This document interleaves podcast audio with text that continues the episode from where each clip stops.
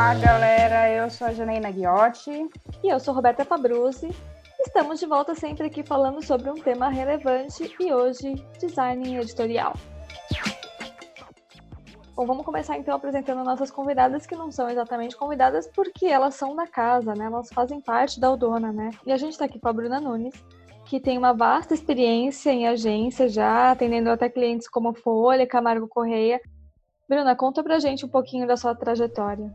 Bom, eu me formei em desenho industrial é, no Mackenzie em 2008, mais ou menos. E enquanto eu estava no Mackenzie, eu estagiei numa, nessa agência que, que era, tinha um foco em design editorial e foi lá que eu adquiri assim, minha primeira experiência com design. Então, eu fiquei lá alguns anos, eu atendi alguns clientes como a Folha de São Paulo, atendi algumas revistas internas de empresas grandes como a Bung, fez muito relatório e muito material editorial, principalmente voltado para jornal, assim. E foi ali que partiu minha principal experiência. Depois disso, eu trabalhei um tempinho com livro infantil, aí eu fui para uma outra agência que eu tocava toda a parte de direção de arte. Então, além do design editorial, eu fazia logotipia, eu fazia comunicação interna, eu trabalhava com vários ramos é, dentro do design.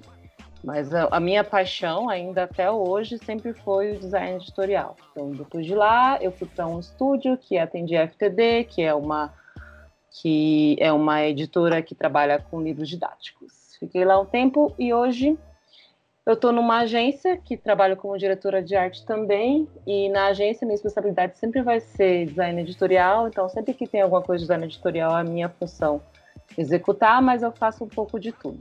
E a gente trouxe também a Carol Kamakura, que trabalha também na Odona com a gente, e a Carol também tem 21 anos de experiência na área, e tem uma expertise em gerenciamento de equipes de criação, conhecimento em redação publicitária, concepção de produtos e desenvolvimento de revistas. A Carol também já tem alguns jobs bem grandes, né? Como já, já fez alguns jobs para a Ambev, para Folha, para Bung e para Jacques Giannini. Fala um pouquinho de você, Carol. Olá, gente, tudo bom?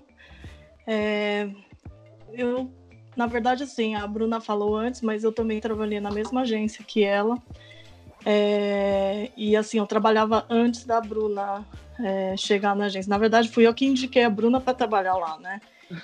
E essa agência que nós trabalhamos, que é a Multi, ela foi muito assim responsável por todo o conhecimento que eu tenho, que a Bruna tem é, de design editorial, né? Então, eu realmente sou muito grata por essa oportunidade, por, por essa agência ter me proporcionado esse aprendizado tão grande, né? E eu sempre fui apaixonada por diagramação, sabe aquela coisa de ficar no Lego, no Tetris. E a diagramação é muito mais do que isso, né? A gente pensa que é só montar a bagaça, mas não, não é isso, né? Eu acho que tem que ter expertise para poder desenvolver uma página e tal. E aí eu trabalhei nessa agência, acabei saindo, fui fazendo outras milhares de coisas que só somaram. Então, como vocês já apresentaram, eu também trabalhei com licenciamento, trabalhei com serigrafia. Foi assim um período em que eu pude aprender muitas é, áreas do design. E isso foi importante também para endossar é, área que eu trabalho hoje, né? Hoje eu tenho muito conhecimento graças a essas áreas. E hoje eu trabalho numa editora, é, a Brasil Seikyo, que ela é uma editora da é, Associação Brasil Sokagakai Internacional. E é, eu trabalho com é, veículos direcionados para o público religioso, no caso é budista, né? E aí eu trabalho na, na revista R10, que é uma revista voltada para o público pré e adolescente. É, basicamente, não existe uma revista nesse ramo no Brasil, se quiçá, acho que é a única que, que tem na área.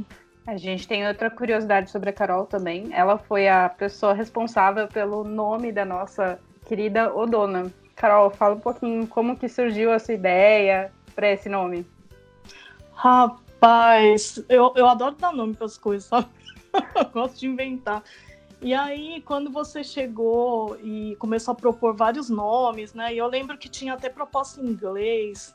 E eu não sou muito de inglês, sabe? Porque não gosto muito, né? Mas tem que aprender, né? E, e aquilo me incomodava, o fato de ser inglês, afinal de contas, é uma empresa, né? Uma. É um coletivo, digamos assim, no Brasil, né? Não tem sentido nenhum. E aí eu fiquei pensando, falei, poxa, né? São mulheres são, né, é, cada uma tem ali o seu, né, a sua área, batalhou para estar tá ali e tal. E a primeira coisa que me veio na cabeça foi uma música da Isa, né, que ela, que ela fala na, na letra que é que ela é dona de mim, né? Acho que o nome da, da, da, da música é essa, inclusive. Porque Deus me fez assim, dona de mim. Deixa a minha fé e aí eu fiquei pensando nisso, né? É... Pô, somos donas do nosso corpo, somos donas do próprio negócio, somos donas, né, do nosso destino. E eu achei essa palavra muito pertinente para se colocar para nós, porque além dela estar tá, é, ela foi assim, ela, ela acabou ficando em desuso, né? Geralmente, antigamente se usava mais para moças e tal, e hoje praticamente para senhoras. Mas eu acho que essa palavra dona, ela, ela tem um peso muito grande, assim, no sentido de empoderar as mulheres de serem donas de si mesmas, sabe? E aí eu acabei colocando isso para Jana e, e aí foi rolando, né? Ah, mas o que, que a gente põe? Aí vai atrás do domínio, aquela coisa. Mas, é. nossa, foi, foi, foi uma experiência tão, tão divertida, né? Foi muito legal. É, e o detalhe também é que a Bruna foi responsável pelo nosso logo e por toda a comunicação visual. Então a Bruna também tem bastante coisa para falar. É aquela coisa, né? A gente fala, ah, vamos fazer um negócio de amigas, aí vem o nome divertido.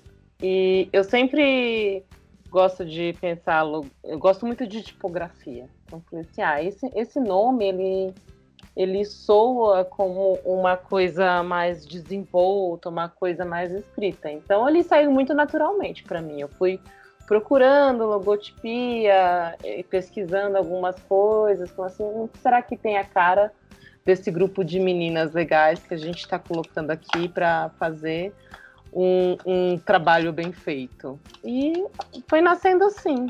Aí o resto foi muito orgânico, até porque a gente a gente criou essa, esse coletivo, a Jana e, e a Roberta, por exemplo, e tal, a gente criou pensando num grupo, num hub de pessoas que, que fazem frilas, mas cada uma tem o seu outro rolê ali, seu, seu, seu CLT e suas contas para pagar. Então, a gente foi desenvolvendo tudo do Dona de uma forma orgânica, de uma forma colaborativa, cada um foi trazendo o seu tantinho. Então, toda vez que chega um material, fala assim, ah, temos que criar um flyer.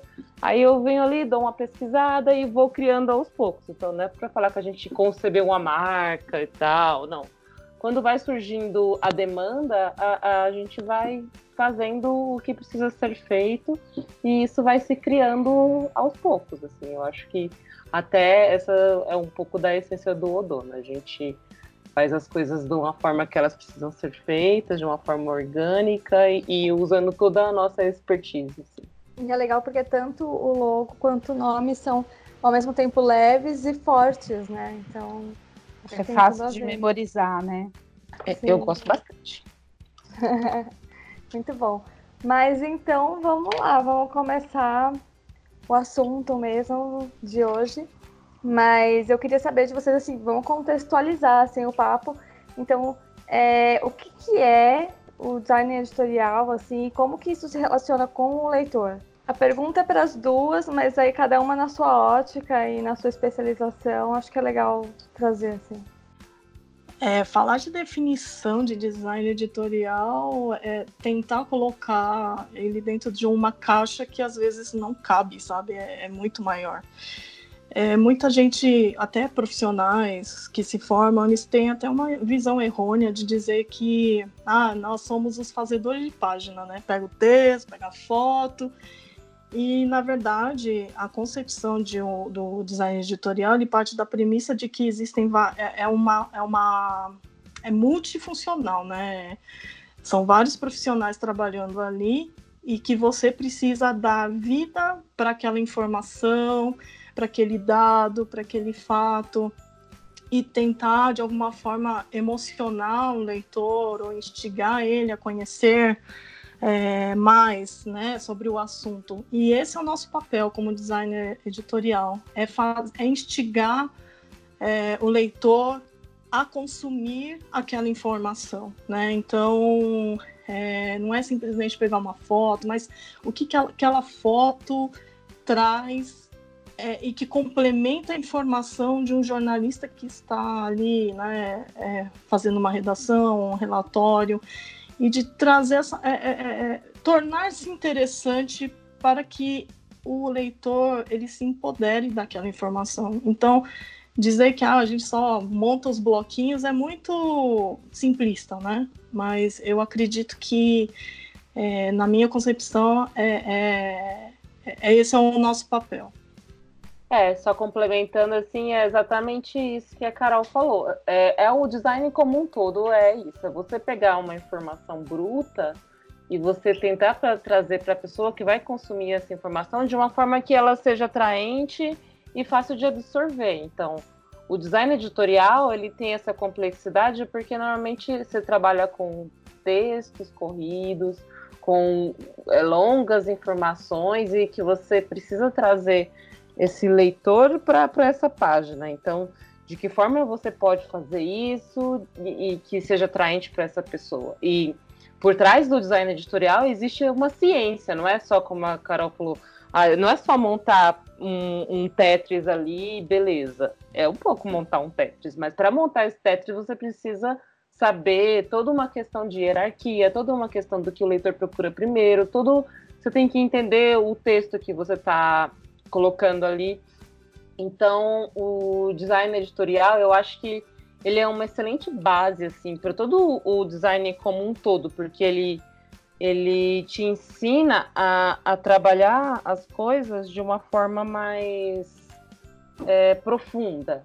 Então, é, é, você montar a página pensando muito bem no que você está fazendo ali, porque você está trabalhando com uma coisa que talvez a pessoa não tenha interesse, você precisa trazer para esse interesse. É mais ou menos isso que eu penso. E para mim a formação editorial ela, ela enriquece muito no restante dos aspectos do design. Tá, mas é, vocês conseguem explicar para a gente hoje quais são as, as principais diferenças de diagramação é, impressa e diagramação para web? Olha, eu, eu venho de uma escola muito é, assim é... Eu acho que não tem diferença, mas é porque eu desconheço um pouco da área de web, né? Eu sou, ó, eu sou, eu sou formada há tanto tempo que quando eu me formei, estava começando o boom do web design. Então, é, era uma área muito promissora, né? Tava pagando muito bem e tal. E eu pensei, pô, uma, uma hora de diagramação tradicional vai morrer, então eu vou pro web. Aí eu fiz curso tal. Cara, mas vou te falar que eu não gostei. não sei, eu não tive afinidade. E, e eu, eu e na, naquele momento eu, eu percebi que a área do, do design editorial offline, que é o que a gente chama os impressos, é, ele tem um, uma outra expertise da qual eu já tinha e eu não, não percebi, eu só percebi quando eu fui fazer o web design. É, a área impressa, né, é, cada veículo tem a sua limitação, mas ele traz desafios que façam com que você traga essa informação é, de modo bastante interessante para que o leitor se interesse. Uma das coisas que eu queria até complementar com a Bruna é qual é a diferença de um montador de página e um designer editorial. O designer editorial ele edita o texto, ele edita o conteúdo, ele precisa ler, precisa se informar para poder é, editar aquele conteúdo de que, que para que se torne algo muito mais interessante de consumir, ou seja, informação, uma foto bonita, ou um produto, né? Então, é, eu acho que é, não tem diferença, na minha opinião, não tem diferença entre o design editorial para web, porque eu acho que são ferramentas e cada uma tem as suas limitações, mas também com, por conta dessas limitações, ela faz com que você extraia muito mais recursos, né? É aquela coisa, né? Quando você não tem nada, você tem que fazer alguma coisa para tirar do nada. É basicamente isso, eu, eu penso, né? É, eu, eu penso assim, que o, o design como um todo, ele tem uma base. Então, quando você se forma em desenho industrial, com comunicação visual, você aprende um método. E esse método, ele te, te leva a desdobrar qualquer coisa que você tenha que fazer. Então, se você tem que fazer uma peça editorial, você precisa desdobrar ela de uma forma que você vai pensar, igual a Carol falou, editar o texto, pensar numa foto, pensar num título, saber eh, N coisas, mas é um processo.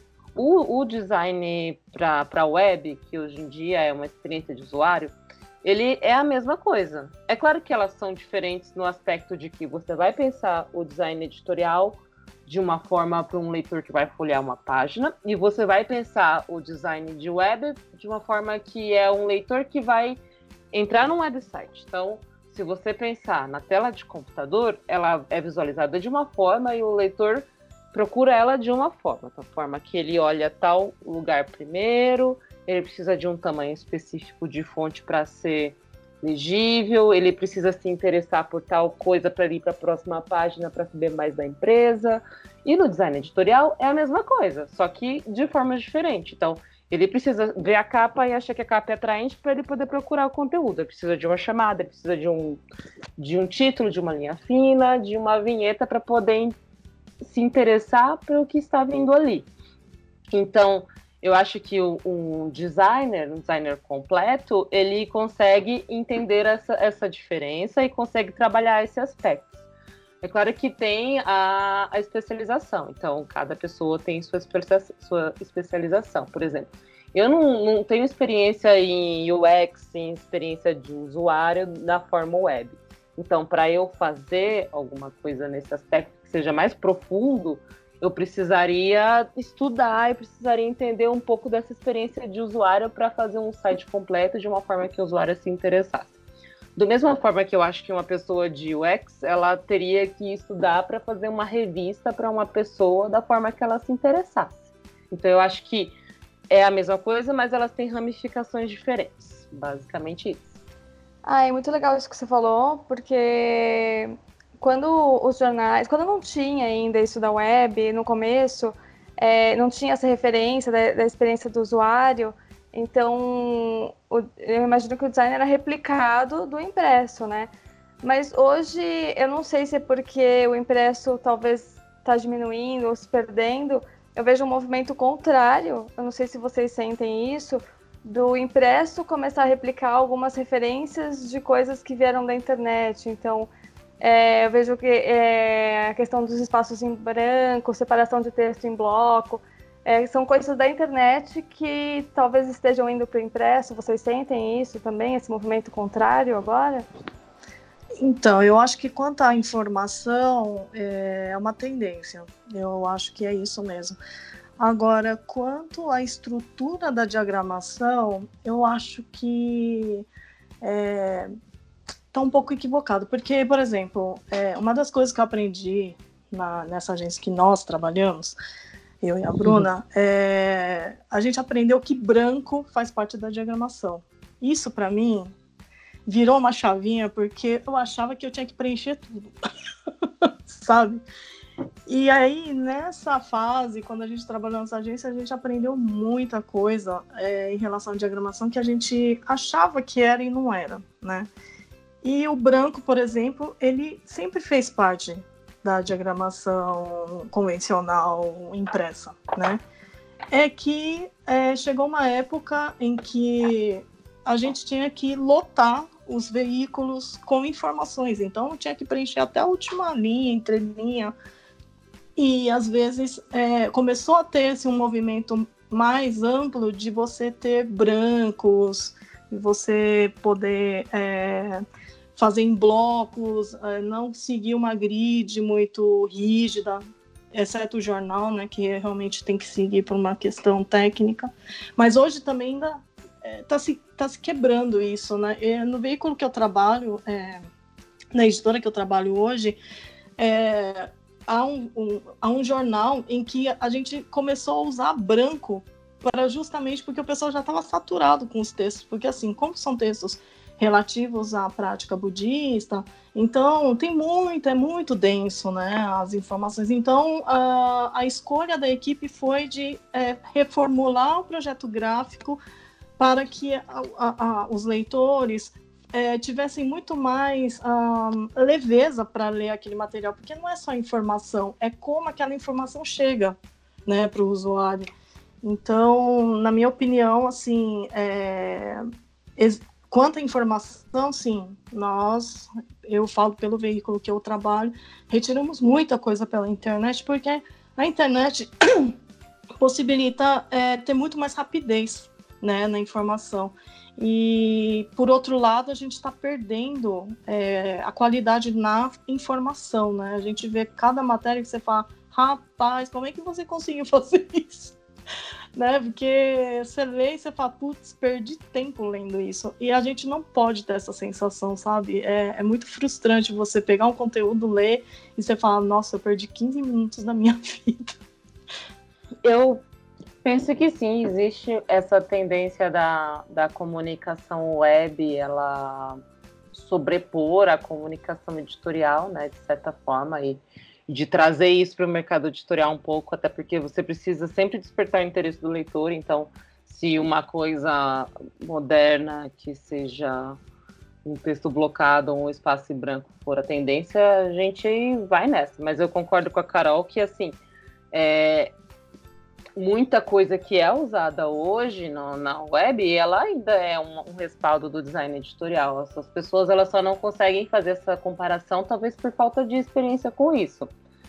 É, eu acho que, pensando nesse aspecto, o editorial ele ainda tem um, um tempo de resistência, porque o o papel do jornal, o papel do, da revista, ele ainda ele ainda tem um, um, saudosismo que a pessoa quer ali e quer buscar esse conhecimento de uma forma de papel, apesar da, do, do web ser muito mais visceral.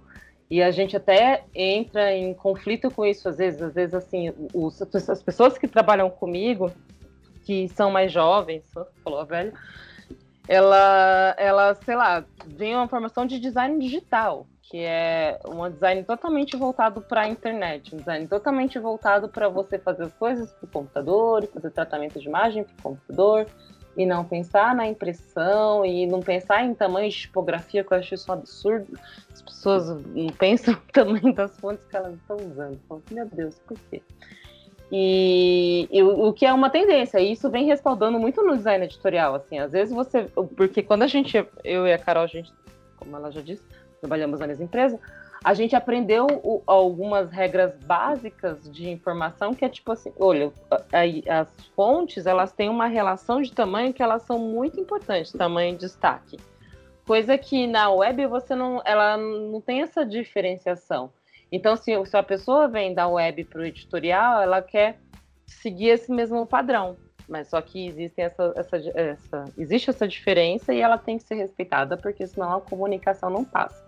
Então eu acho que quando uma coisa vem da web para o editorial, ela vem muito, ela tem que vir muito respeitando essas regras que às vezes têm dificuldade em serem cumpridas. É, mas eu acho que o mercado editorial ele ainda tem um longo caminho pela frente, ainda se adaptando a, ao, ao que está vindo de progresso, mesmo em coisas de, de leituras massivas, sei lá, relatórios anuais, que é uma coisa que a gente faz muito editorial, que são, que são relatórios de grandes empresas, de compliance para N coisas. Eles sempre vão ser produtos massivos e eles ainda são feitos por forma impressa ou de e-books. Eu não sei quanto tempo isso vai durar, mas eu acho que é um bom exemplo. Assim. É, vocês falaram bastante a respeito de como é a, a dificuldade da galera de fazer é, algo saindo da web e indo para o editorial. Mas e o caminho oposto? O que, que você acha que tem de desafio hoje para fazer diagramação na web? Bom, eu não tenho essa experiência, então não posso opinar. Mas você acha que, o, que os designers de hoje para web têm é, algum desafio de fazer diagramação para web? Alguma coisa na sua visão, Carol? Você, você tem ideia? Eu não sei, eu, eu falo pela minha experiência, né? Que eu trabalhei na época que eu fiz essa migração, tentei, né, fazer essa migração. E é aquilo que a Bruna falou, realmente existem diferenças, existem regras para cada é, tipo de design editorial que você vai fazer. E a minha dificuldade na web, na época, para vocês terem ideia, acho, acho que não sei nem se o povo já nasceu nessa época. Mas era macromídia, sabe? Era Fireworks assim, primeira versão, Dreamweaver e tal. é, faz, faz tempo. E aí, cara, quando eu cheguei nessa plataforma, eu. A primeira coisa que eu senti foi, putz, eu. É, é, eu não sei, eu acho que a ferramenta, ela, ela é lógico, né? As ferramentas elas evoluem também, né?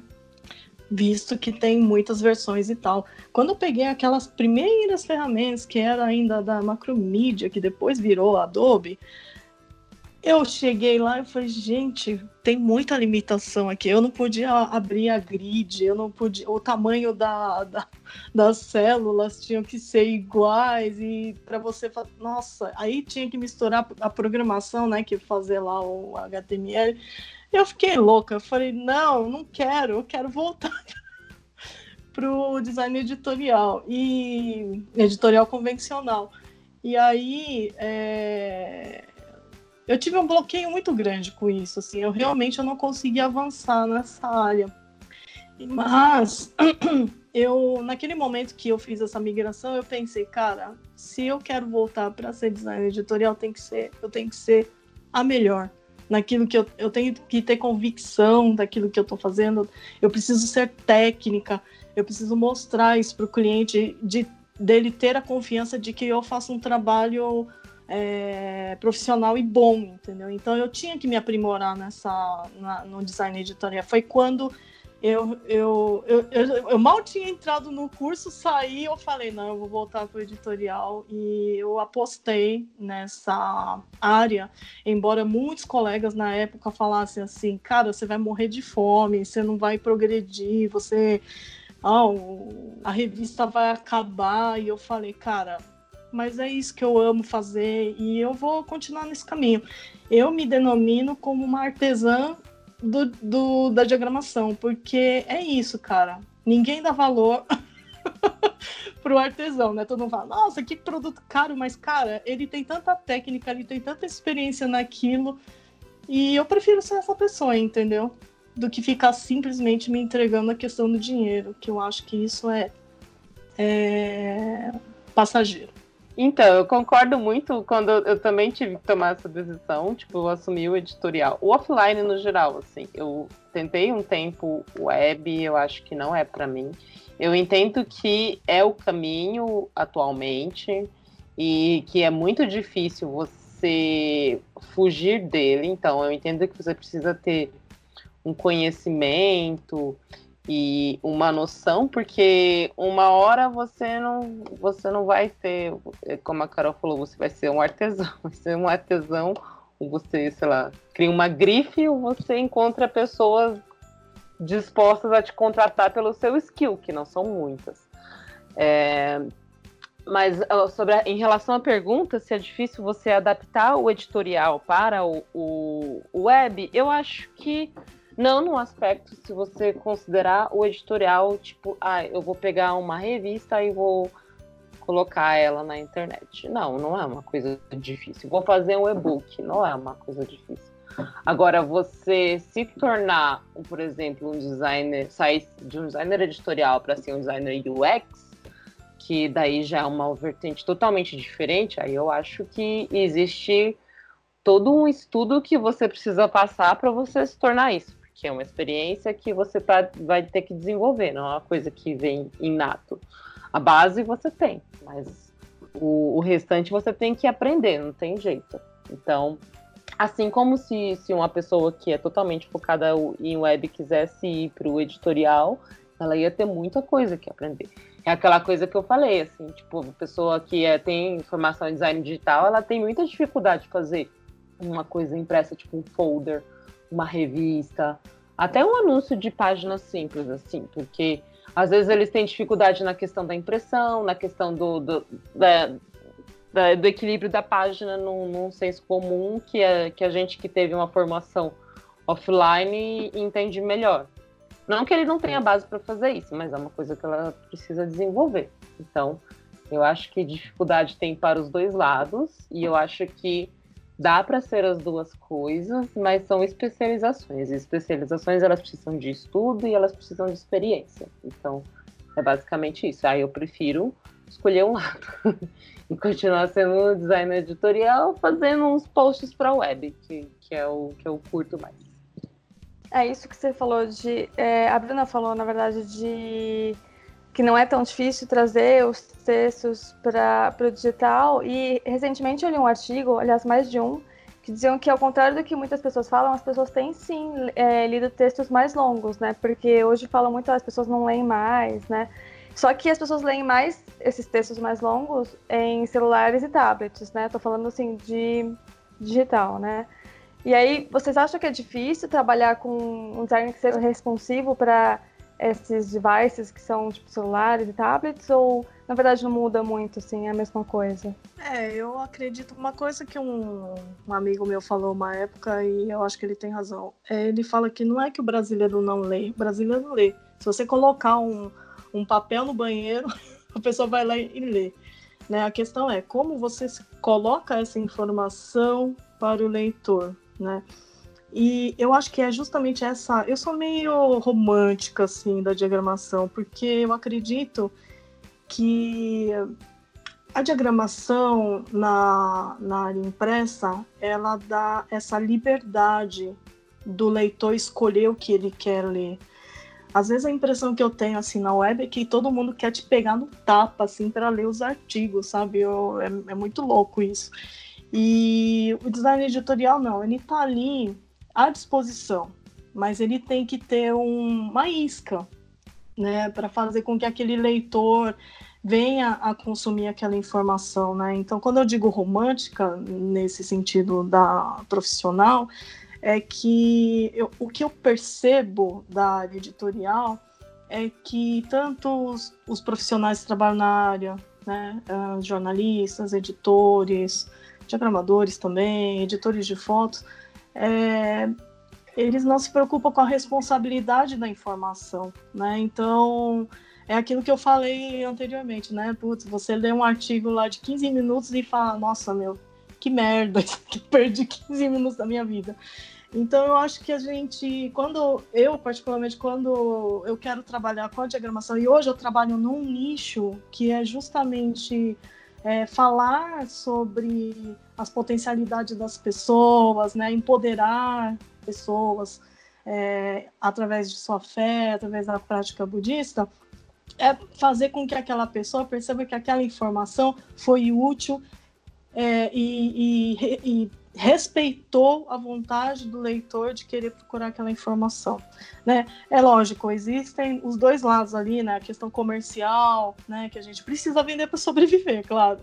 Mas é, eu penso que é, a, a gente precisa ser mais responsável, sabe? Então, eu assim, lá, lá onde eu trabalho, eu sempre coloco isso, gente, respeita o leitor, né? É essa sequência, é isso que ele precisa ler. Eu questiono até conteúdo, cara, porque eu não posso diagramar uma coisa que eu acho que não é não é responsável. Então, tudo para mim é nessa questão da responsabilidade que você tem com o leitor e o que você traz de conteúdo para ele, né? Então, tudo bem que muitas vezes a gente não é responsável por esse conteúdo do qual nós somos responsáveis para fazer diagramação.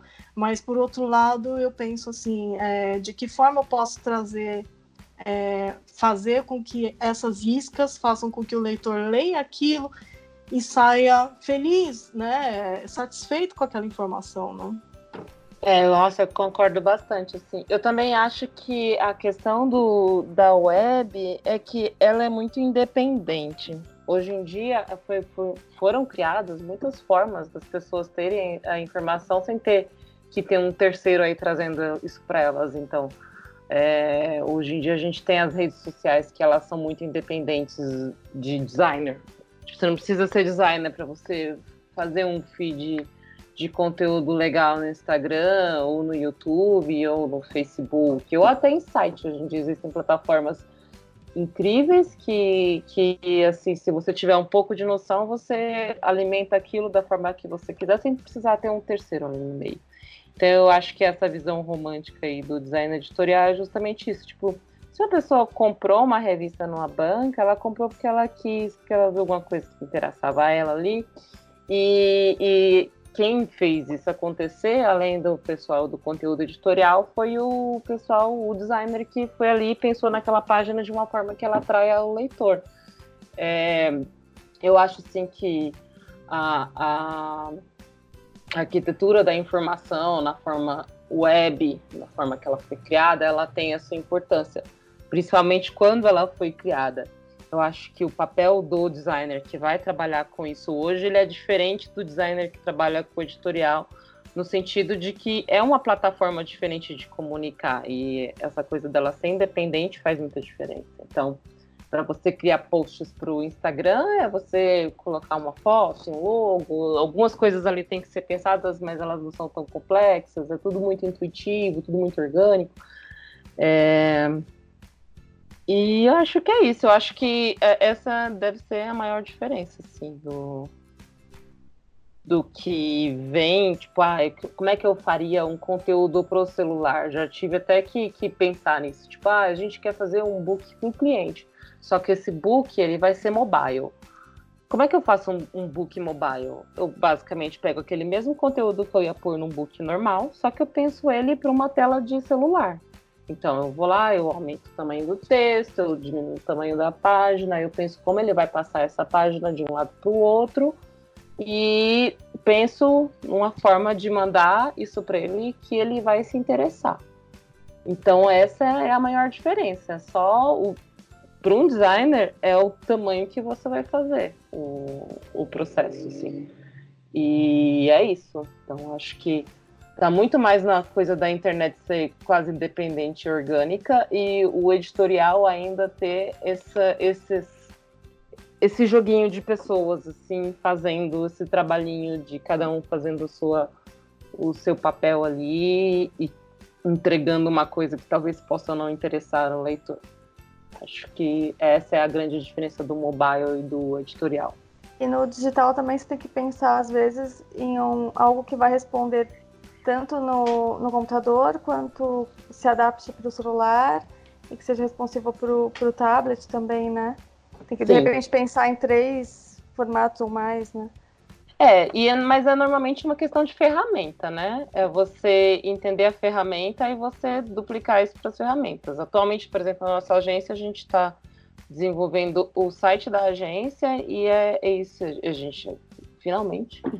Porque existe uma resistência aí de, de ir para o mobile, mas finalmente estou fazendo um site legal, responsível, que está de acordo com, com as exigências atuais, assim. Então, você, você tem que pensar numa coisa que funciona no monitor, uma coisa que funciona na sua telinha de celular, e que qualquer pessoa, estando no computador ou estando no celular, e é, ela tem que conseguir acessar aquilo de uma forma legal, legível, que funciona. E essa é a magia do, do UI e do UX, né? É você trazer acessibilidade.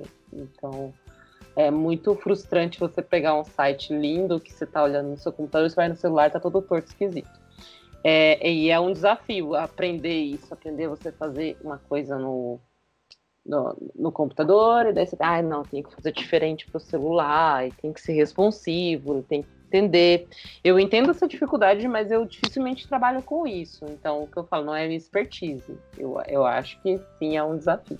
É bacana, essa parte toda de usabilidade é uma coisa que me interessa bastante. É... Inclusive, acho que tem uns, um, uns designers da minha empresa que são bem novinhos, né? Mais novos do que a gente, sempre. Que estavam lendo uns livros que vocês duas já me indicaram, que é o Não Me Faça Pensar. E é um livro excelente para usabilidade que já tem mais de 20 anos no mercado. Então, fica a dica para os ouvintes também. É, além disso, né, gente, como vocês falaram bastante sobre a sobrevivência do impresso, eu queria saber se vocês acreditam que o impresso ele vai morrer eventualmente ou se ele vai ser reinventado. Never, não vai morrer. Já tô ditando.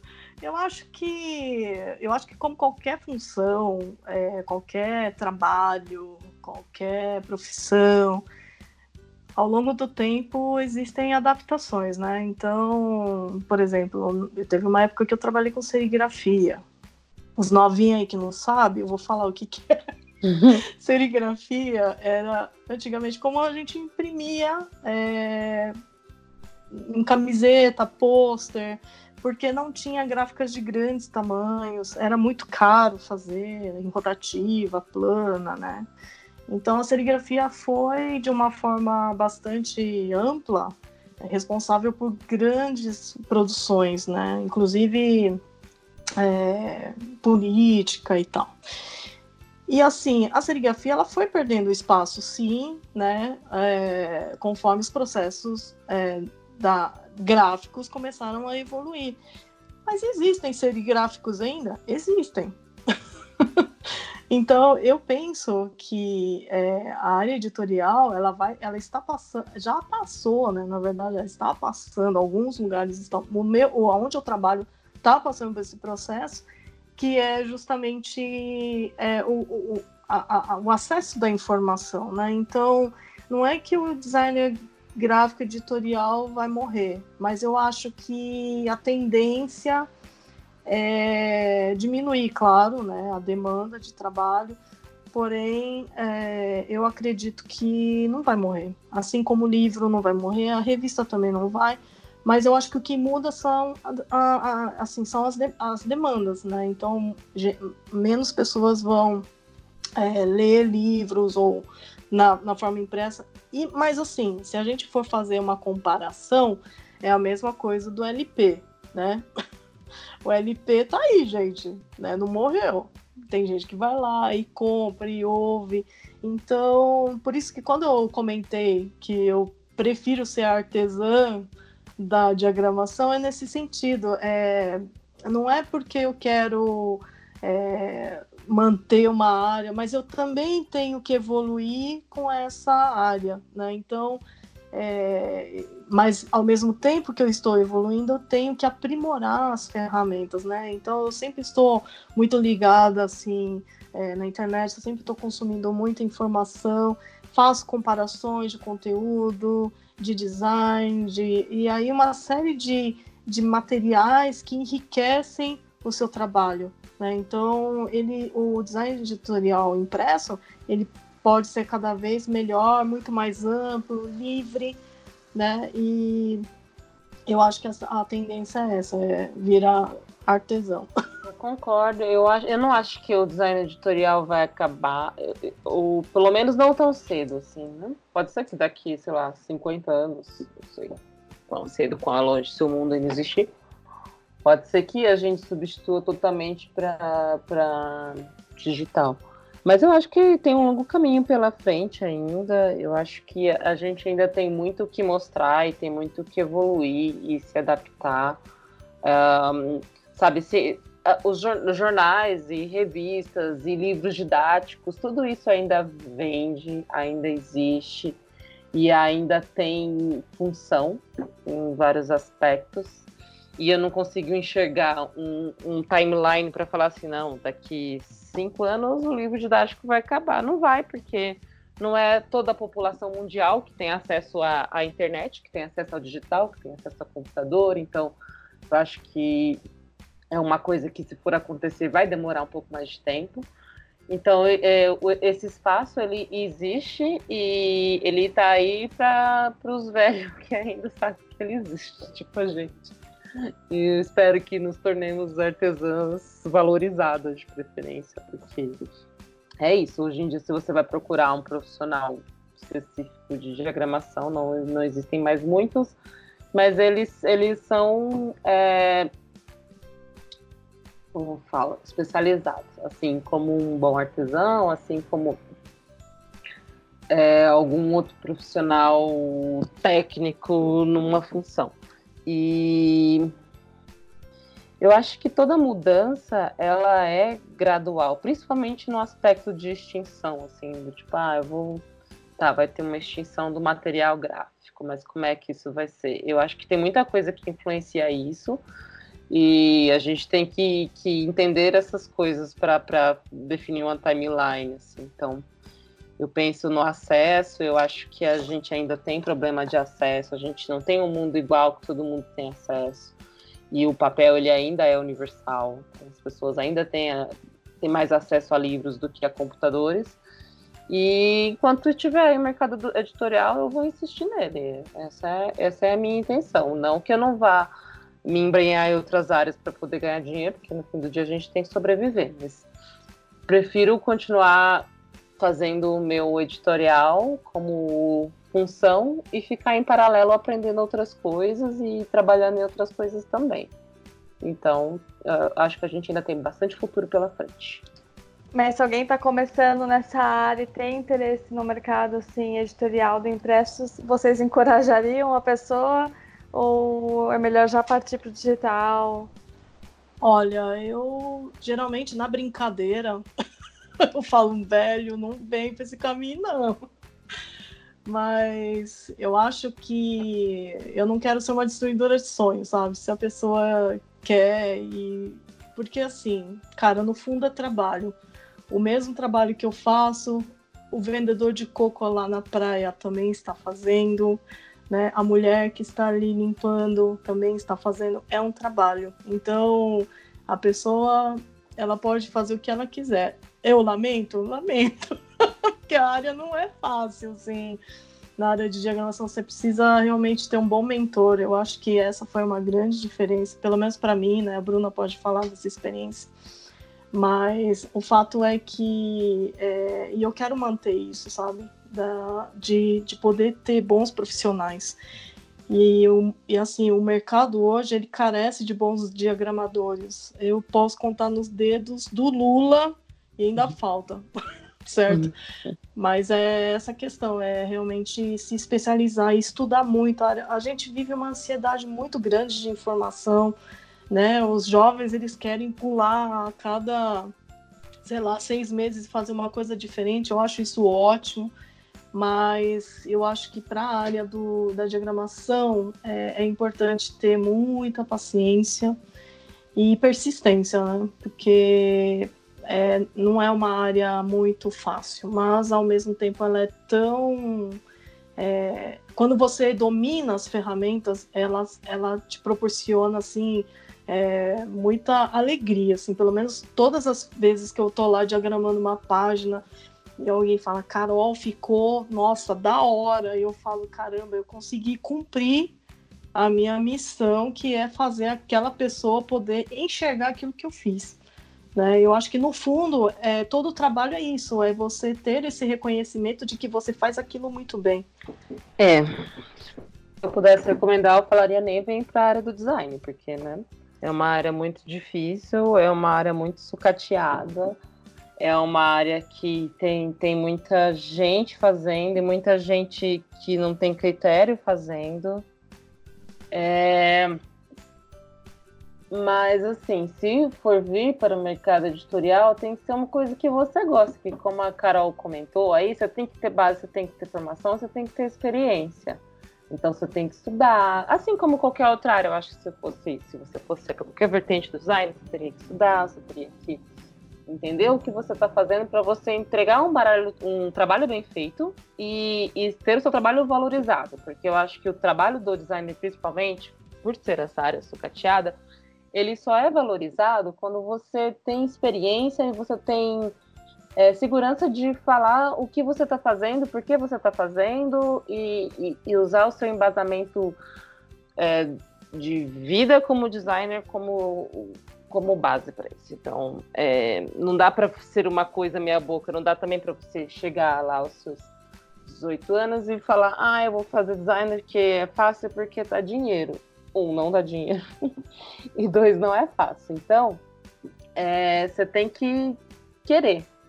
Você tem que estar muito afim e, e estudar muito e levar para frente. E é essa coisa, a, existe a satisfação de você é, ver o seu trabalho reconhecido, como a Carol falou, a pessoa entender aquela página que você fez, é você fazer um negócio e falar assim, nossa, ficou foda tal existe essa coisa do, do editorial ser, um, ser raro hoje em dia, então as pessoas conseguem reconhecer a diferença de um designer editorial de um, de um designer gráfico que está em outra área. Então, é, a minha recomendação é: se você quer seguir, siga, mas tenha consciência que vai ter dificuldade no caminho, como toda e qualquer área que você escolher. Legal, gente. É, e agora, né, como a gente é um coletivo totalmente feminino, a gente sempre quer saber como que é a área é, de vocês é, para as mulheres, como que é o mercado de trabalho de designer para as mulheres. Vocês enxergam alguma dificuldade? É, assim, eu tive sorte de sempre trabalhar com mulheres, né? Chefes, mulheres. É... A única vez que eu tive um chefe homem foi, foi o pior lugar que eu trabalhei. Não é específico da pessoa. Eu acho que também na época faltou um pouco de maturidade minha. Eu acho que teve ali uns certos abusos que eu só percebi depois. Mas em geral eu tive muita boa sorte de trabalhar com mulheres e, e é um mercado assim. Eu acho que ele é amplo para as mulheres, né? Porque é, por exemplo, engraçado você perguntar isso, porque, por exemplo, lá na, na sala onde eu me formei, a maioria eram homens, né? É, e quando se, nós nos formamos e tal, aí a gente vai pescando ali a história um do outro e tal. E as que ficaram, basicamente, são todas mulheres, né? Não tem, assim, muitos homens trabalhando nessa área. É, eu acho que é uma área que, não, que as mulheres não têm tanta dificuldade. Primeiro porque eu acho que, né, porque somos mulheres maravilhosas e a gente consegue ser multidisciplinar, assim, a gente consegue ao mesmo tempo ter a questão racional ali é, muito pura da, da diagramação, né, que são as regras, né? São todos os quesitos técnicos que a gente precisa seguir, mas ao mesmo tempo a gente tem essa leveza da arte, que é muito incorporado no nosso feminino, né? E eu acho que isso contribui para a área do design. Eu acho que onde existem mais designers homens, eu acredito, pode ser que tenha mudado essa realidade, é na área do desenho industrial é, de produtos, né? Que aí é carro, é eletrodoméstico. Tem mulheres, tem. Mas engraçado que na época eu lembro que as salas eram, eram compartilhadas ali, né? E aí teve uma hora que a gente teve que decidir é, qual área que a gente queria seguir. A maioria das mulheres seguiram a área de design gráfico e a área de design de produto eram pouquíssimas, assim. E o que essas meninas me contaram, eu falei assim, caraca, meu, não vem pra essa área, porque é muito machista, aquela coisa. E por um tempo eu respirei, eu falei, puxa, que bom que eu fiz essa escolha, mas é, ao mesmo tempo eu fiquei pensando, puxa, mas que mulheres corajosas, né, de quererem entrar nesse mercado porque elas têm paixão, elas querem e pode ser que elas tenham realmente ralado muito para chegar lá, mas é, a gente precisa mudar essa realidade. Ainda assim, é, existem muitos créditos ainda para quem é designer homem, não sei porquê, né? O machismo está aí para explicar. Mas o, o, a questão é que a gente, é, nós como mulheres, a gente consegue se impor assim nessa, nessa questão. A gente precisa se impor, né? Então, eu, por um lado, existe essa questão da boa sorte que eu tive, mas ao mesmo tempo eu não sei assim te mensurar o quanto é, é, é ruim essa área para as mulheres, entendeu? É, na minha experiência também sempre foi muito equilibrado. A minha primeira chefe foi uma mulher, sempre trabalhei com a Carol. O, o, meu outro emprego tinha bastante mulher. O emprego que eu estou hoje tem mulheres. É, eu acho que se, se, existe alguma diferenciação, provavelmente deve ser uma coisa de experiência e salários, como é o, o machismo estrutural que a gente vive. Mas eu não acho que é uma área dominada por homens, por exemplo. Eu acho que ela é uma área bem mista, eu acho que é uma área que tem muita mulher, é bem equilibrada nesse aspecto. Talvez em alguns nichos eles tenham mais homens, mas eu também não posso opinar nesse aspecto porque eu sempre trabalhei com mulheres mais do que homens. No, no mercado de diagramação, por exemplo, quando eu trabalhei muito tempo, fui freela na FTD, quando eu ia trabalhar na FTD, a maioria das diagramadoras eram mulheres. Então eu acho que essa dificuldade, se ela existe, não seria no aspecto de, de representatividade, mas talvez numa questão de hierarquia, de salário, de de acesso a cargos mais altos. Assim. Você pode saber que existem muitas diagramadoras mulheres, mas quantas editoras de arte, quantas é, publicitárias chefes que estão mais ou menos ali, quantas diretoras de criação de grandes agências, eu acho que é aí que, que começa a grande diferenciação. Que não é uma experiência que eu vivi, porque eu sempre trabalhei em, em agências muito pequenininhas, em lugares muito controlados, então, mas o que eu sei de estatística é isso. Tanto é que existem grupos de mulheres de representatividade em cargos de cargos altos e cargos de importância no mundo do design gráfico e sobre essa coisa de não, ter tantas mulheres nessas posições assim. Mas de experiência própria, eu ainda acho que é é uma área bem mais tranquila do que muitas outras, como TI, como engenharia, assim, como áreas que são bem mais complicadas para mulheres. Muito obrigada, Bruna e Carol, por compartilharem tudo isso com a gente, pela generosidade e pela sinceridade também. A gente vive numa época de muitas transformações e muito desafio e é muito legal quando a gente consegue trocar informação assim com profissionais de outras áreas ou às vezes de áreas parecidas, mas ver outros pontos de vista. Então, muito obrigada. Obrigada, meninas, pelo tempo de vocês e por todas as histórias aqui contadas. Espero que os nossos ouvintes gostem também. Obrigada, meninas. Fiquei muito feliz de ter sido recebida por vocês e espero poder participar mais vezes e vamos continuar com esse excelente trabalho da Odona. Oh, eu, eu que agradeço pelo convite, eu fiquei muito feliz de poder falar né, dessa da experiência. Eu agradeço assim pelo acolhimento que vocês fizeram, que vocês estão fazendo para todas as mulheres né, que trabalham, que batalham aí todo dia né, essas dificuldades e eu fico realmente muito feliz de poder dar esse passo junto com vocês. Arrasar, né? Beijo. Beijo, tchau.